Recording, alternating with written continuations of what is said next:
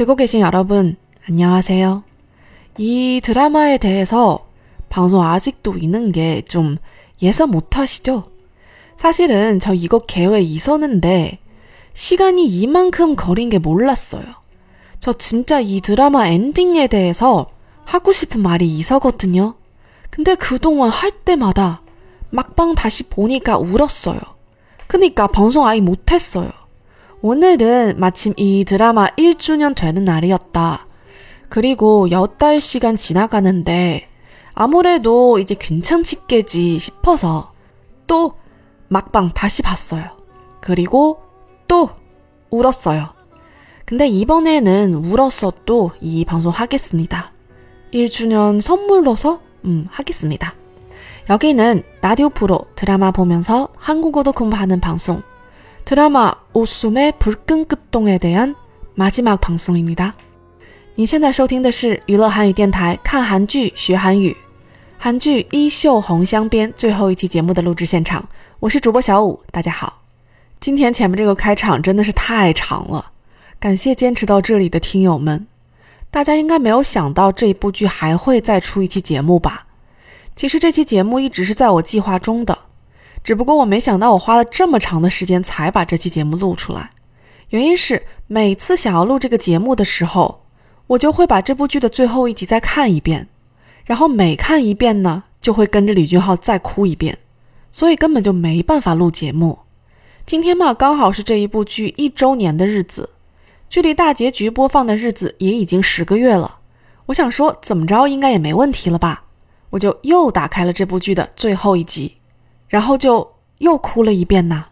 但这次我不管了，就算是哭了，也要把这期节目录完，就算是一周年的一个献礼吧。今天的这一期节目呢，我会完完全全的把整一期节目都放在讨论结局这一件事情上。回想一下，上一次做这样的节目还是二零一六年的鬼怪。其实我做节目呢，通常是不会太想要讨论剧情的。不过呢，对于结局的一些感想的部分，我觉得还是可以大概聊一下的。我甚至都想把它做成一个单独的系列。诶，那要不然就真的再做一个新的系列嘛？随便起一个名字，就叫聊聊结局。我觉得可以。下次骂二五二一的时候，就用这个系列。不过在那之前呢，如果听友们没有看过这部剧，或者是看了还没看到结局的话，推荐大家还是看完了再来听这期节目。当然了，你也可以选择偷懒，稍微听我讲一讲这部剧的结局是什么。但是呢，我得说这一部剧的最后一集，如果不看的话，还是有点可惜的。简单来说呢，这部剧的结局就是，哎，开拍的时候大家就已经知道了。因为剧中的男女主是实际上存在的人物，史书就是剧透。两个人在一起了吗？在一起了。从此过上幸福美满的生活了吗？嗯，简单来说就是结婚以后生了一个儿子，儿子几岁大的时候又怀了女儿，女儿出生没多长时间就死了，又过了一段时间儿子也死了。儿子死的时候，女主的肚子里还怀着另一个孩子，然后跟女主从小一起长大的宫女又被处死了。女主最终还是没有撑住，带着肚子里的孩子一起死了。男主虽然悲痛万分，但是作为朝鲜的王还要处理国事，最后在年纪也不是很大的时候也死了。这个现实是不是听起来太惨了点儿？其实从这部剧开始拍的时候，大家就已经知道结局会是这个样子了。大家只是希望这部剧悲剧结尾没有问题，悲剧美学我们是可以接受的，请一定要让这个故事变得完整。而我们的导演也确实的做到了这一点，整个拍摄手法、叙事方式，包括演员的演技，都非常好的呈现了这一个唯美的悲剧结局。同时，为了让他看起来不是那么的惨，编剧还巧妙的在最后一幕让李算从梦中醒来，回到跟德仁刚在一起时候的幸福时光。对于这些部分呢，熟悉这部剧的听友们都会觉得，嗯，好像也没什么好说的吧。所以抛开这些不讲，我来纯粹的说一说我看完这最后一集时的感受。你说这是一个悲伤的结局吗？我不觉得。我虽然哭了，但是我觉得对两个人来讲，这恐怕是最好的结局。我认为对李算来说，一个真正悲剧的结局是，他一生唯一深爱的女人不爱他；而对德任来说，真正悲剧的结局是，不得不屈服于君王的权威，被剥夺自由，嫁给一个自己不爱的男人。这两件事情发生了吗？没有啊。在最后一集里，虽然叙事手法上有很多两个人甜蜜的片段，都是来自于一甜思苦，通过对比往昔的快乐来衬托当下的悲痛。比如李算独自一人在房间里，一边哭一边想象之前儿子出生的时候，跟德任一起三口之家的快乐，以及在德任死后看到了以前德任曾经给自己制作的食物，也会回想起。两个人嬉笑又甜蜜的场景，所以你可以想象，在几年的时间内，他们的生活还是很幸福的。这部剧里面，德任有一句听起来非常扎心的话，就是他死之前跟李算说：“请您答应我，下辈子再见到我的话，请您装作不认识我，跟我擦肩而过吧。”听起来就好像是这辈子我跟了你算是倒霉了，下辈子咱们不要在一起了。但是你如果细想，这句话到底是什么意思呢？如果他真的想说下辈子我不想跟你在一起了，他只要说下辈子再见面的时候，我会装作不认识您，擦肩而过的。我这样理解对吗？就是德任在这一份感情上是没有主动权的。他认为即使是下辈子，眼前这个男人如果还爱他，那么他依然会做出跟今生一样的选择。他在回答李算的最后一个问题的时候，也印证了我的这一个想法。李算问德任说：“你真的一点都没有喜欢过我吗？”而德任的回答则是：“你这还不明白吗？我要是不喜欢你，早就想尽一切办法逃走了呀。”这也回答了整部剧提出的问题：王深爱着宫女，那么宫女究竟爱不爱王呢？答案就是：搞不好谁比谁爱的深呢。德任放弃了自己曾经一直坚持的自由生活，就是不希望自己深爱的这个男人孤独的生活在这冷冷的宫殿中，并且至死对他自己的决定无怨无悔。也就是说，他为了爱情牺牲了自己。那么，仅从这个角度讲，对他来说是一个悲剧吗？我觉得跟德任从小一起长大的宫女英熙给出了一个很好的答案，就是虽然我知道结局会是个死。但我还是想实现爱情，走我自己选择的路，能够走自己选择的路，并且对自己的选择不后悔，这不就够了吗？至于英年早逝嘛，这个事情怎么说呢？在那个时代，平均寿命本来就比现在的一半还要短，生老病死，甚至是小孩的夭折，只能说确实是不幸。但是这种老天控制的东西，你又能有什么办法呢？德任临死前，李算说：“是我错了，如果不是我让你嫁给我，你现在就不会这样了。”我就想说，在你们那个时代，还真是很难讲啊。健康和寿命这种事情，谁又能做得了主呢？重要的其实是在更加短暂的生命里，能够按着自己的想法活着。但同时呢，其实也要看他们所在的历史时期。我其实现在是在补录这一期节目哦。第一次把这期节目发出去的时候。在听友的提醒下，我发现李算的那一条线我几乎就没怎么说，大部分呢都是因为可能全在花痴了吧。刚才前面说到德任为了爱情选择牺牲自己，那么李算呢？他这个角色其实更加的难以按照自己的想法活着。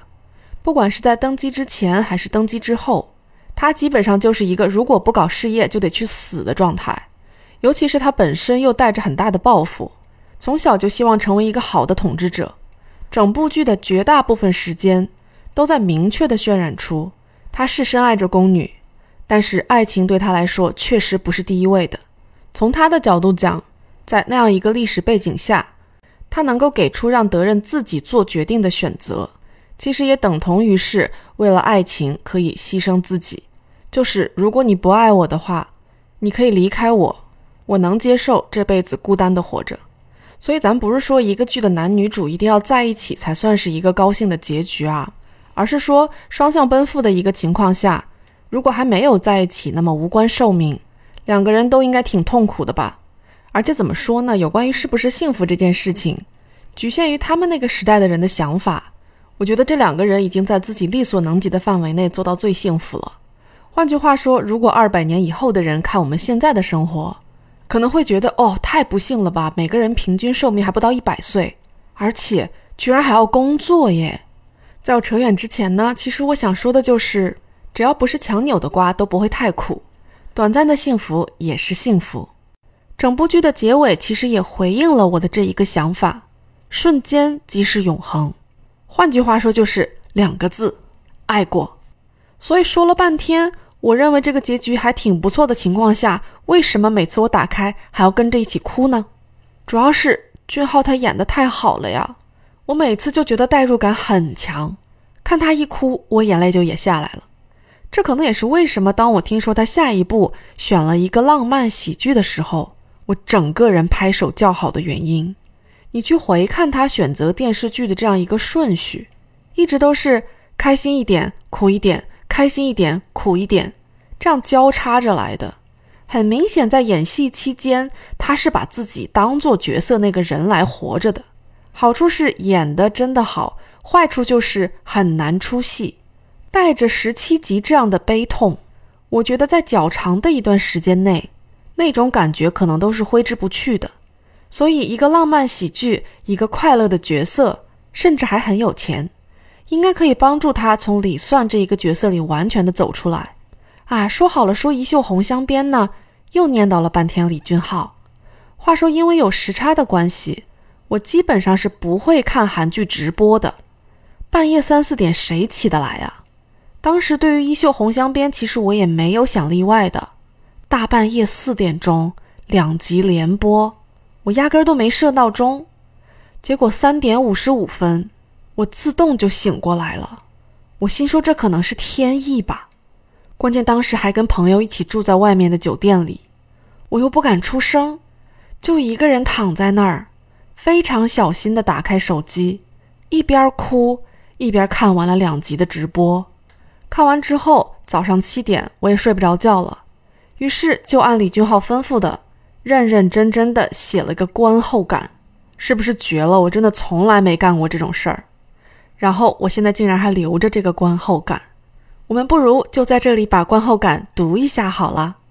因为是在泡泡上发给李俊浩的，所以说呢全程都是半语，希望大家不要觉得被冒犯哦。那就开始吧。喂，我好像还是第一次读自己写的东西呀。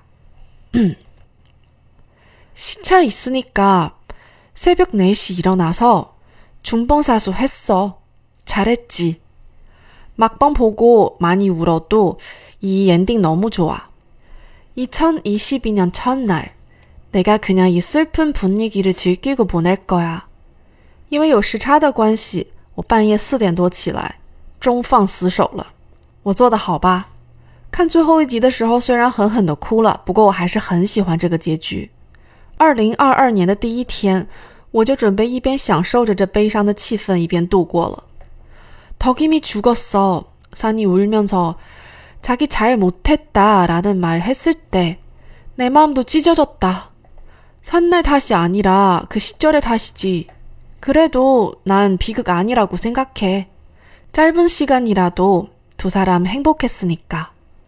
德任死后，李算一边哭 一边说自己做错了的时候，我的心也跟着被撕碎了。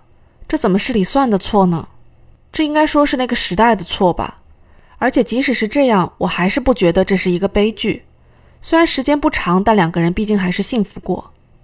내뜻대로살수있는게너무큰행운이라는생각이들어네팬이되는게도참다행이다근데준호야넌마음대로살수가없지 언젠가꼭사랑하는사람이랑편하게데이트좀하자我觉得能按照自己的想法活着，真的是一个很大的幸运。能成为你的粉丝，真是太好了。不过俊浩呀，你应该不能随便按照自己的想法活着吧？总有一天，一定要跟自己喜欢的人一起尽情的约会哦。哇，读下来我才发现，这哪是什么观后感，根本就是一封粉丝信啊！哎，不管了，你们嘲笑我吧， 反正我呢， 就是打算用这一期节目，真正的跟衣袖红相边，在他首播一周年的日子，好好的说个再见。不知道大家是怎么想的，也不知道大家还记不记得这部剧的结局了。总之呢，希望这期节目大家听得开心。节目的最后，来送上我真心诚意翻唱的这一首来自李仙姬的《放开你的手》，也是这一部剧的 OST 啦。好听又悲伤的一首歌。大家如果有什么想要讨论的剧的结局呀、剧情之类的，也可以发消息给我。毕竟我们是一个娱乐节目，就算不学韩语，也要看韩剧。好啦，那就下次节目再见喽，拜拜。